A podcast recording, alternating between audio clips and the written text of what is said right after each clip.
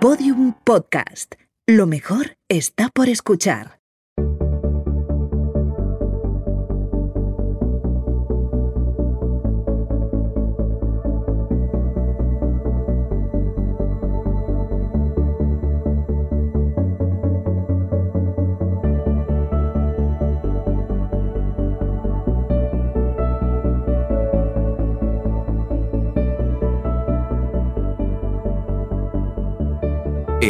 Primera persona. Un espacio para analizar el periodismo iberoamericano a través de las voces de periodistas ampliamente reconocidas por su excelencia, liderazgo y aportes a los géneros en los que se desempeñan. Presentado por Pepa Bueno.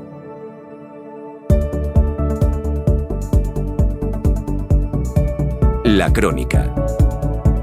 Con Leila Guerriero.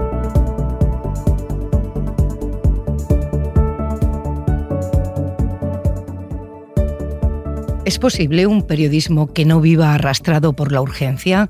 Un periodismo lento, profundo, que además de ver mire la realidad, que se detenga en los detalles, que investigue y que después se elabore con el mimo artesanal de la literatura. ¿Es posible? Es posible, aunque en algunos países o regiones haya prácticamente desaparecido, en otras como Latinoamérica está vivo, muy vivo. Ese periodismo practica Leila Guerriero, su nombre está ligado al de la crónica, al género al que dedicamos la charla de hoy. El reportaje largo que requiere observación y paciencia. Leila también es editora, dicen que muy exigente, dicen que temible. La hemos leído y leemos su trabajo en El Gato Pardo de México, en La Nación en Argentina, en El Mercurio, Chile o en El País en España. También en sus libros. El último, de hace unas semanas, una reedición ampliada de Frutos extraños, un libro que incluye crónicas y perfiles de los últimos 20 años. Leila Guerriero, hola. Hola Pepa, ¿cómo estás? ¿Todo bien por allí? Por aquí todo en orden. Te escucho alto y claro, como, como decimos, ¿no? Por aquí alto y claro y en orden raro, como todo últimamente, Leila, en este tiempo extraño. Sí, bueno, los tiempos, los tiempos extraños también están, están acá muy, muy instalados y uno trata de pelear contra esa extrañeza con, mejor y peor suerte, ¿no? Creo que todos estamos un poquito basculando y oscilantes. Creo que la palabra oscilante es un poco lo que define el ánimo de estos días, ¿no? Así que, pero bueno, bien. Bueno, vamos a, tratar de que esta charla nos cure como los versos que curan. La palabra crónica es tramposa, Leila, porque significa cosas diferentes en distintos países. A mí me gustaría empezar con tu definición de tu trabajo. ¿A qué te dedicas? Mira, yo creo que la palabra crónica no, no, solo es tramposa porque en distintos países significa distintas cosas, sino porque mm, además no explica a la gente que no pertenece al, al oficio periodístico lo que uno hace. Me parece que es una palabra también un poco endogámica en ese sentido. Me gusta mucho la palabra, aclaro, pero cuando yo le tengo que explicar lo que hago a alguien que no se dedica a esto, a ser periodista, le digo que yo lo que hago son como documentales, solo que escritos. Y cuando uno explica de esa manera, creo que la gente entiende bien lo que, lo que, lo que hago. El periodismo o la crónica es un texto que requiere mucho tiempo de investigación, bueno, un poco lo que vos decías en el principio, ¿no?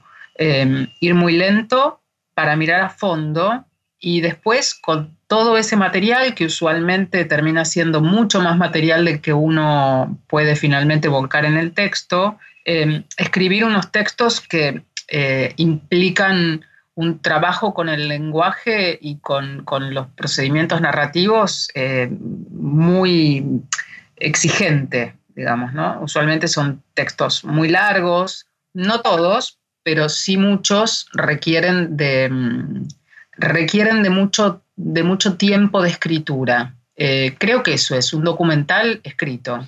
Tú escribes maravillosamente, además creo que desde muy joven. ¿Hay un momento en el que decides ser periodista, escribir sobre la realidad y no hacer ficción? ¿Un momento en el que te dices, pero ¿por qué voy a inventar si la realidad es imbatible como fuente de historias? No, mira, fue un momento que, me vino con el oficio, o sea, yo empecé a ser periodista y ya no quise ser otra cosa, como yo escribo, como decís vos, más que desde muy joven, desde chiquita, desde niña, y los, niños que queremos escribir, bueno, siempre muy estimulados por la lectura, ¿no? Yo era muy lectora y escribía cuentitos, eh, cuentos, digo, cuentitos al principio, después ya adolescente creo que cuentos, y no estaba el periodismo como una posibilidad en mi cabeza ni en mi horizonte. Pero bueno, empecé a trabajar en periodismo en la revista Página 30 de Página 12, un periódico argentino, era una revista mensual muy prestigiosa, con enormes firmas que yo admiraba mucho. Y desde el momento en el que me hice periodista no, no necesité eh, más, eh, no quise hacer otra cosa. O sea, la realidad me pareció tan atractiva, tan, tan difícil de asir eh, y tan estimulante que abandoné la ficción por completo y te diría que en verdad todos mis inicios con la escritura fueron más bien, creo yo, un banco de pruebas para, para llegar a, ser, a, escribir sobre, lo, sobre la realidad. ¿no? Nunca, nunca más sentí la tentación. No, no, tengo la vocación hoy en día de ser una escritora de ficción. No lo necesito, no, no, no lo veo como un como, algo que esté dentro de mi horizonte de, deseo, digamos. Hay una herramienta fundamental para ese trabajo del documental escrito que tú describías y es la mirada, que es personal e intransferible. Tú dices que la mirada es un músculo que se entrena. Sí, em, yo creo que la mirada es un músculo que se entrena en, muchos sentidos y me doy cuenta, bueno, ya lo sabía, digamos, pero eh, desde hace unos años soy columnista y la verdad es que el oficio de columnista te obliga casi a tener una especie de mirada muy, eh, muy despierta todo el tiempo.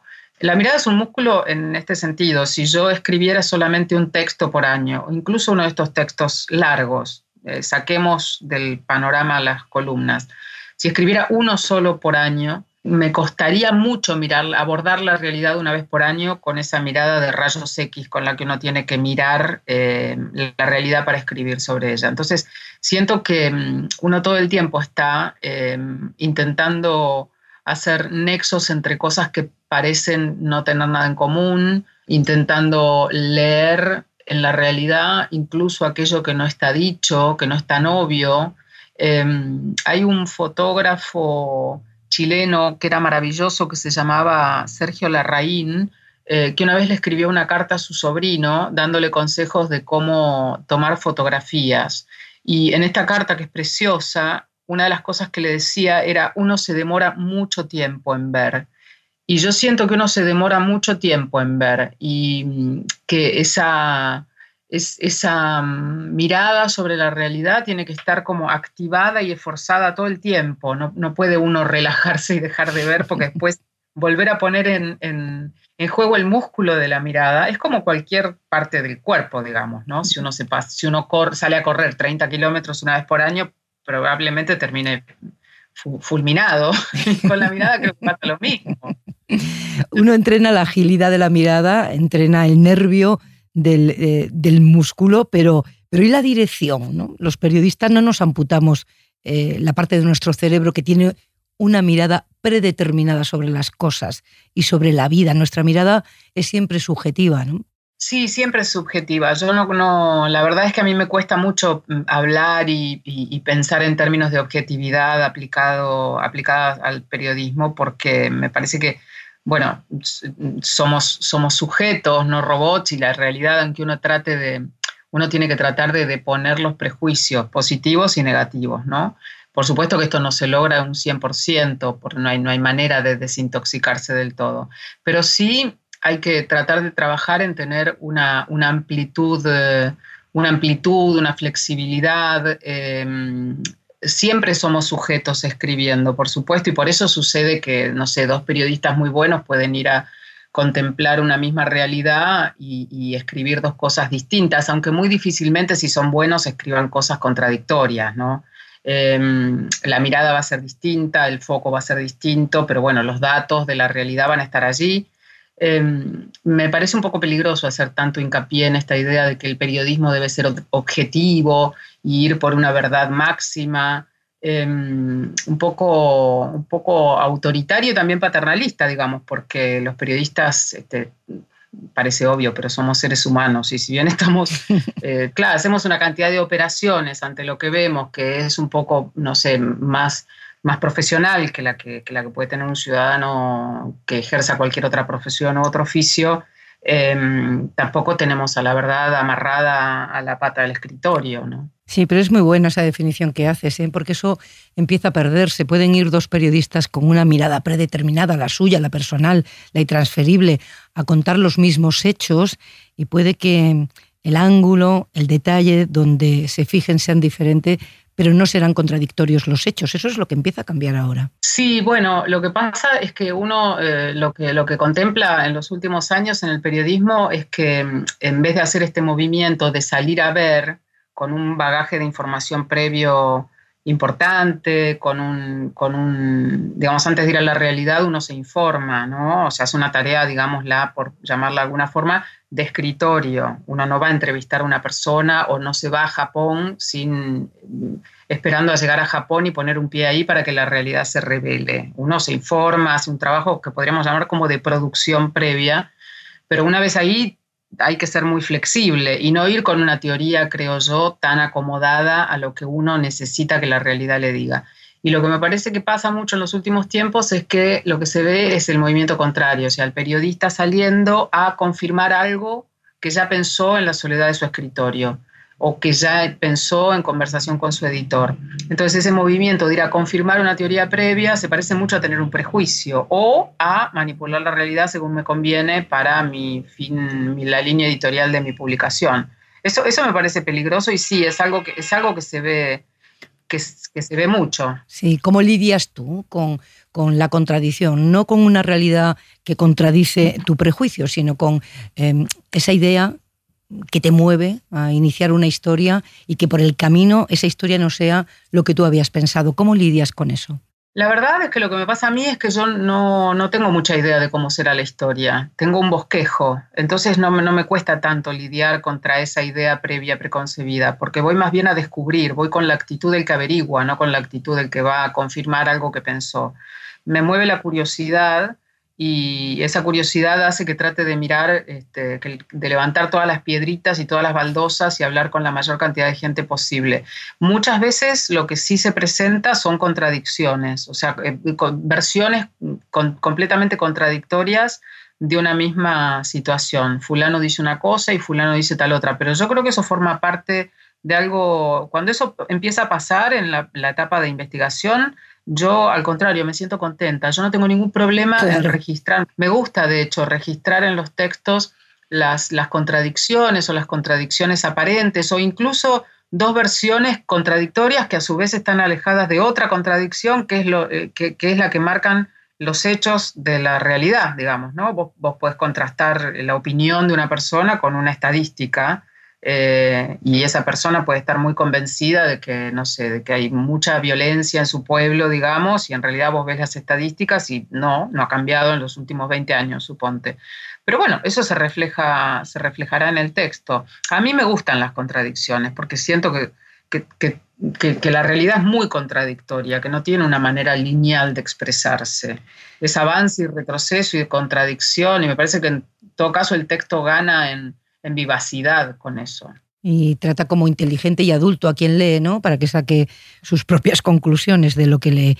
Eh, por cierto, nos hemos saltado un paso. ¿Cómo llega la idea, la idea de, la crónica a, Leila? Porque he leído que no te consideras una encontradora de historias, ¿no? Entonces, ¿desde dónde te asaltan a ti las historias? Sí, no me considero una, gran encontradora en términos de que no, de que usualmente muchas, bueno, en este libro que mencionabas, Frutos extraños, por ejemplo, hay una gran cantidad de perfiles de mucha gente que ha sido como muy entrevistada previamente por la, por la prensa. Em, yo leo mucha prensa, hay muchos este, temas que me llaman la atención eh, a los que a lo mejor la, prensa los reseña como noticia o como una cosa pequeñita, digamos, a la que no se le da mucho espacio. Y lo que me va llamando la atención en ocasiones, bueno, lo, guardo en un archivo, lo imprimo a veces, o si estoy leyendo un diario de papel o una revista de papel, lo recorto. Y, y voy acumulando esas cosas y luego te diría que hago cada tanto una revisión de todo eso y voy buscando qué cosas me siguen interesando y qué cosas no. No tengo un perfil claro de qué es lo que me interesa, eso no podría decírtelo, porque me interesan cosas muy macabras y me interesan cosas del espíritu humano, creativo, todo lo relacionado con la cultura y todo eso, que de macabro, bueno, a veces algunos artistas son muy macabros, pero em, tengo, no sé, una, una curiosidad bastante, bastante amplia. Hay algunas cosas que que, digamos, el, mundo de la, de, la, política, por ejemplo, es algo que yo no he abordado mucho nunca, aunque la política me interesa mucho, pero creo que como ciudadana, más que como, como, como, como no sé, perfiladora o cronista, pero no, no creo, creo que de eso, de leer, de ver, de, de, de pronto voy a ver una, no sé, una película de un director X y digo, qué cabeza, qué universo hay dentro de este tipo, quiero, quiero hacer un perfil, eh, sin que necesariamente sea una novedad el trabajo de la persona esta en ese momento. Eh, no sé, son, son, es como muy múltiple la alimentación de esa curiosidad. Y se trabaja también la mirada lateral, esa mirada que no va por el carril por el que van todos los periodistas cuando tratan de obtener información de un personaje o de una historia. Dices, hay que tener siempre la antena desplegada. Esa es la mirada para no perderse detalle de lo que ocurre. Pero luego la aproximación también se entrena el, tener una mirada eh, eh, lateral sobre las cosas, poner el ojo donde otros no lo han puesto. Mira, yo no me lo, no me lo impongo, no me lo impongo como condición, porque si no sería como una especie de performance, ¿no? Ah, voy a ir a hacer esta entrevista y a preguntarle lo que nunca nadie le preguntó. Sale naturalmente de una conversación que además yo hago en varias veces con una persona o con varias, no voy una sola vez a ver a una persona. Entonces, en esas conversaciones muy largas, muy profundas, de mucha densidad, se llega a lugares que necesariamente no han sido muy, muy, muy revisados por esa persona, al menos ante un periodista. Probablemente los haya pensado, haya pensado acerca de esas cosas en, soledad o, hablando con un amigo, suponte. Pero no por ahí con un, con un, con un periodista. Em, creo que sí se entrena, esto que vos decís, y creo que se entrena mucho leyendo a los que lo hacen bien. yo soy muy lectora, no solo de, no ficción, sino también de ficción, pero cuando leo no ficción, en ocasiones leo con intención. Eh, te diría que hay lecturas de algunos autores y autoras que a mí me funcionan como lecturas em, educativas en ese sentido. De, a ver, intento, por supuesto que en el libro no está explicitado cómo esa persona llegó a esa información, pero en ocasiones sí, ¿no? Trato de leer, no sé, a alguien que me guste mucho y que haya hecho un retrato de tal persona, a ver cómo, cómo sacó información, cómo, cómo buscó, qué miró, qué preguntó, y todo eso de una manera, yo te diría casi inconsciente, se va quedando como, como pegado, ¿no? Es como cuando uno estudia, que en ocasiones tienes que hacer un esfuerzo para que ese pensamiento llegue, y ya al final te llega de manera medio inconsciente, lo vas incorporando, ¿no? Es como eso, como un músculo. Y creo que sí, que se entrena esa mirada al sesgo pero que debe ser una mirada relajada también. No, no, yo no me planto ante una persona pensando, voy a llegar a sus secretos más profundos y a lugares a los que nunca nadie Porque no llegarías, ¿no? Porque no llegarías si te lo planteas así. Exactamente, sí, creo que hay un punto de tensión que el otro percibe, ¿no? Como en principio una entrevista no es un torneo de inteligencia, entonces es algo más modesto, más humilde, tiene que ser más, eh, nunca relajado, porque es una situación muy rara la de hacer una entrevista, pero si se nota mucho la intención de ser genial, creo que lo único que produce en el que está siendo entrevistado es una reticencia, ¿no? Algo así como, ¿y esta tipa quién se cree que es? ¿Cuánto tiempo puede llevarte una investigación, Leila? Mira, depende. Eh, he hecho cosas muy rápidas no sé, muy rápido, para mí es una semana, algo corto, obviamente, no sé, un, texto sobre un autor que acaba de publicar un libro para un suplemento cultural o un texto sobre una, una directora de cine que es, cuya película se va a estrenar en España o en México, entonces hace falta un texto más rápido, pero nunca, nunca menos de una semana o dos, te diría yo, no, dos semanas. En general los textos muy, muy largos, entre, entre investigación y todo, me pueden tomar un mes y medio, de, mes y medio a tres meses. Por supuesto que no es lo único que hago en ese tiempo, porque si no sería una persona millonaria este, que puede tener su vida solo para dedicarse. Hago muchas cosas al mismo tiempo.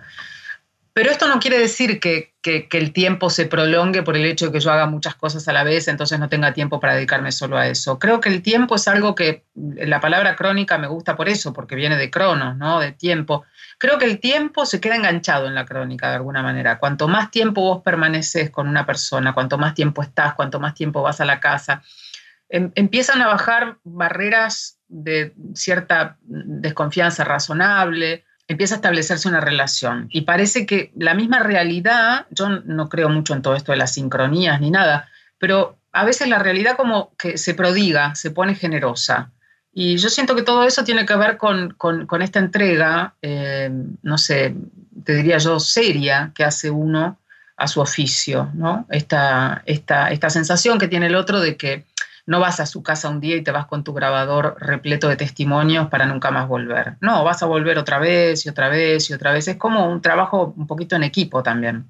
Y llega la hora de sentarse a escribir, ese, ese primer momento. Quiero imaginarte sentada con todo ese trabajo previo hecho, con un montón de lecturas, con muchas visitas y sentada para escribir. ¿Cómo es ese momento, Leila? Eh, bueno, ahí es donde empiezan todos los problemas de verdad y y creo que, bueno, lo, primero que a mí ya no me pasa, digamos, pero porque me lo impongo, es lidiar contra la voluntad, la inercia de no escribir. Pero nunca me, nunca me siento escribir si no tengo previamente el, el, comienzo del texto. No, o sea, la frase de arranque total, completa, terminada, estudiada en mi cabeza, repasada muchas veces y decidida eh, a que esa va a ser la frase del comienzo y una idea de cómo sigue ese primer bloque, ese primer párrafo. Eh, una vez que tengo eso, después es, muy trabajoso porque, bueno, hay que reducir la enorme cantidad de material de reporteo, de investigación o trabajo de campo, como se quiera llamar, a un texto eh, posible, en el caso de que no sea un libro publicable en una, en una revista, en un medio de comunicación o en un suplemento, digamos. Pero mm, eh, es complejo porque eh, hay que hacer como una especie de condensación, de resumen de todo eso. A mí eso me lleva bastante tiempo, esa primera versión de un texto me puede llevar dos, tres días o cuatro, depende de la cantidad de material que tenga. Ahí hay una especie de primer escardado, te diría, que es como dejar fuera, más que, ¿no? Como a ver todo lo que no voy a usar de todo esto que, que necesité conseguir para extraer de la realidad lo que yo considero como esencial.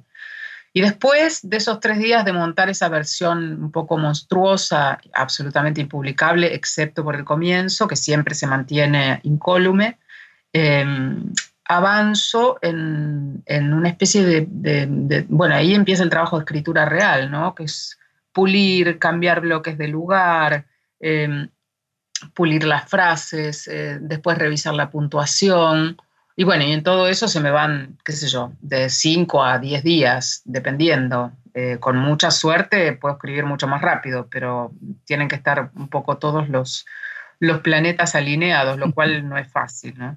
Eh, es en ese momento cuando eh, se define la línea que separa el periodismo narrativo de la ficción, porque esmerarse en la escritura, mm, trabajar cada metáfora, cada palabra, no es incompatible con escribir solo sobre hechos, que es lo que hace un periodista. No, no es nada incompatible, al contrario, eh, yo creo el límite entre la ficción y la no ficción está, eh, para mí por lo menos es, claro y la frontera es que un periodista no debe inventar en términos de, los, periodistas vivimos de, de, reconstruir escenas que no hemos visto, digo, para eso entrevistamos a mucha gente, para que nos cuente cómo fue el pasado que produjo este presente. Muchas cosas las podemos ver, pero muchas cosas no las hemos visto. Si estamos haciendo un perfil, no podemos teletransportarnos a la infancia del, perfilado.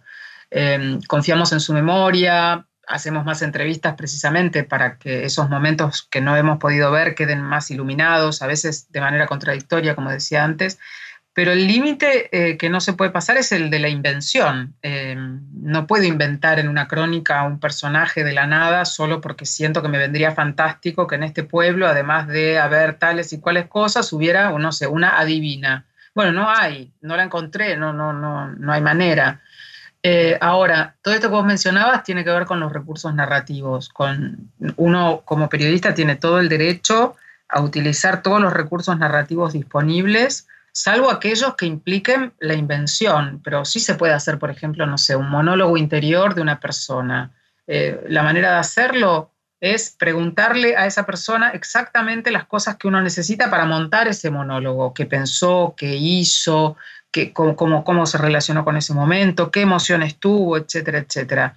Em, entonces, para mí por lo menos ese límite está bastante, bastante claro y siento también que cuando los periodistas no respetamos ese límite pasan cosas muy complejas, ¿no? Como hace un, año y medio o dos, ya la verdad es que he perdido un poco la noción de los años en, este tiempo que llevamos confinados, pero hubo un periodista de Der Spiegel que inventó mm. el 75% aparentemente de las cosas que escribió en la revista y bueno, este, prácticamente se aniquiló su carrera ¿no? como periodista. O sea, se echa una enorme luz de desconfianza sobre, eh, cuando en verdad no hay ningún problema si escribís lo mismo, pero, pero, pero avisás que es un cuento o una novela.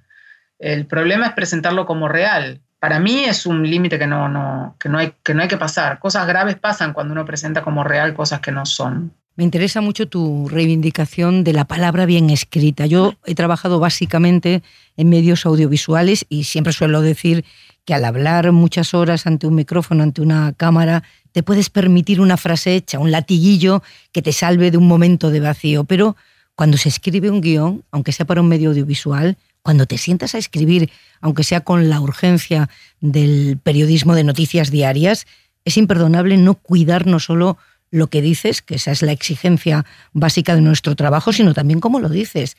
Y ha habido un proceso, no sé si lo compartes, de degradación, ¿no? Sí, no, quisiera generalizar, porque siempre hay, hay, hay, gente que lo hace muy bien, pero sí, hay, hay una, lo cual es curioso, porque se supone que los periodistas que trabajamos escribiendo, o sea, haciendo periodismo gráfico, eh, disfrutamos de eso, de escribir, de comunicar con, con, con, palabras escritas. Sin embargo, claro, uno lee la prensa y se encuentra muy a menudo con una, con una, con una especie de carnaval, de festival de lugares comunes, de frases hechas, de miradas precisamente aplicadas de manera automática, ¿no? Em, eh, víctimas angelicales, victimarios que parecen hijos del diablo, eh, las reseñas de libros y de discos que parecen calcadas, uno les cambia el nombre, ¿no? yo le llamo la plantilla, yo le llamo a eso la plantilla, rellena nombre y fecha. Claro, entonces este, a mí me despierta mucha, mucha curiosidad y también me pregunto cómo, cómo primero, si habrá de verdad un, gusto en, en, esa gente que escribe esas cosas, o sea, si les gusta escribir o si simplemente están, no sé, tratando de pasar por el trance para ser después, qué sé yo, no sé, presentadores en, un, en, otro no sé, digo, como, como, bueno, esto es lo que me tocó y lo hago. Pero lo que más veo es que, y te lo digo esto porque doy talleres y hablo con colegas todo el tiempo, es que mm, hay casi, te diría, una especie como de inconsciencia de que están haciendo eso, de que copian el molde en automático. Eh, mucha gente no, no, se da cuenta y cuando vos ves sus textos y lo marcás, eh, como que rápidamente reaccionan y te diría que el, el 100% de las veces eso se, se, revierte. No sé, yo tuve la suerte de tener muy buenos editores también que, que me, me, señalaban esas cosas, ¿no? No me, no me dejaban ser holgazana más allá de que siempre tuve la pulsión de la escritura como, como, como deseo, como, como querer, qué sé yo, no sé, sorprender a alguien con algo, con una metáfora, con una palabra, con, estaba eso en mí muy, de manera muy omnipotente y seguramente escandalosamente mala cuando recién, em, no digo que ahora lo haga mejor, pero espero, poder, espero estar haciéndolo un poquito mejor que cuando empecé.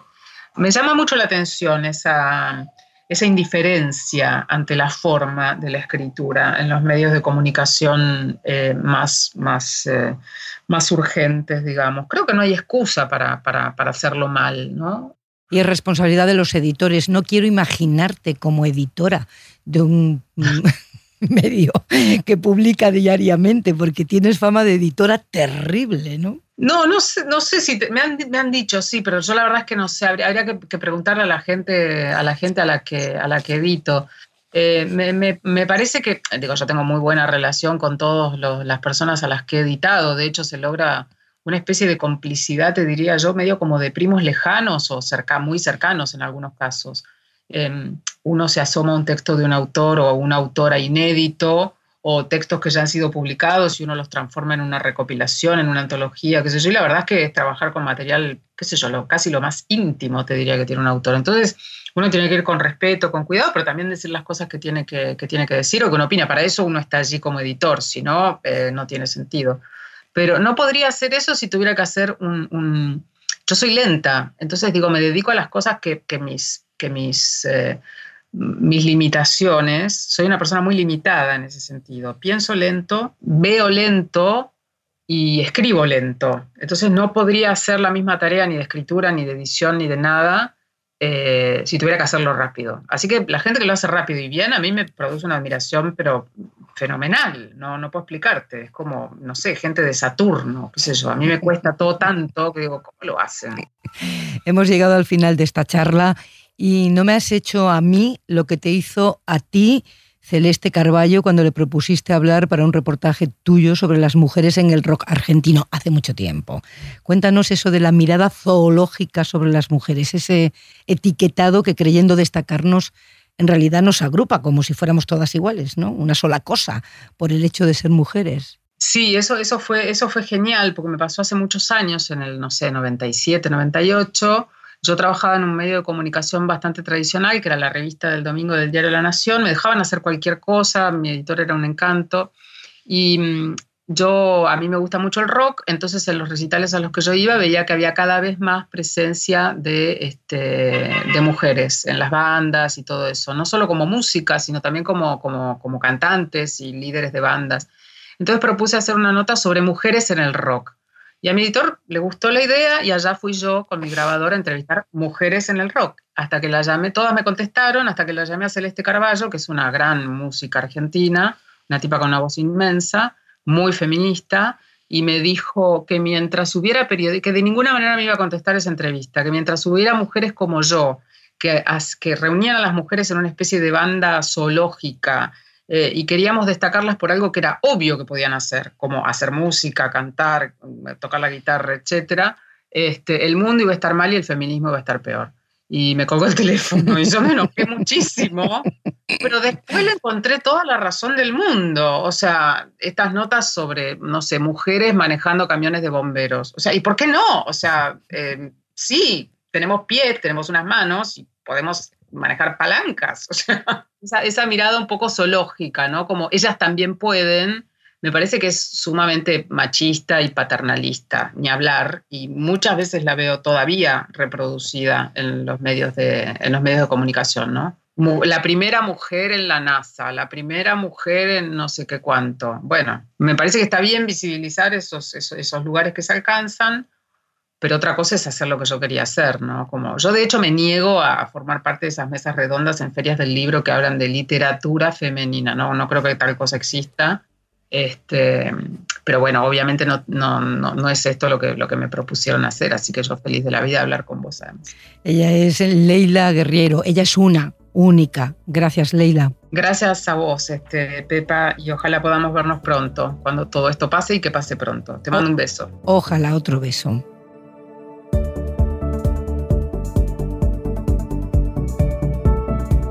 En Primera Persona es un podcast de la Fundación Gabo en alianza con Google News Initiative producido por Podium Podcast. Presentado por Pepa Bueno. Realización sonora Vicente Zamora. Guión y dirección Inés Vila.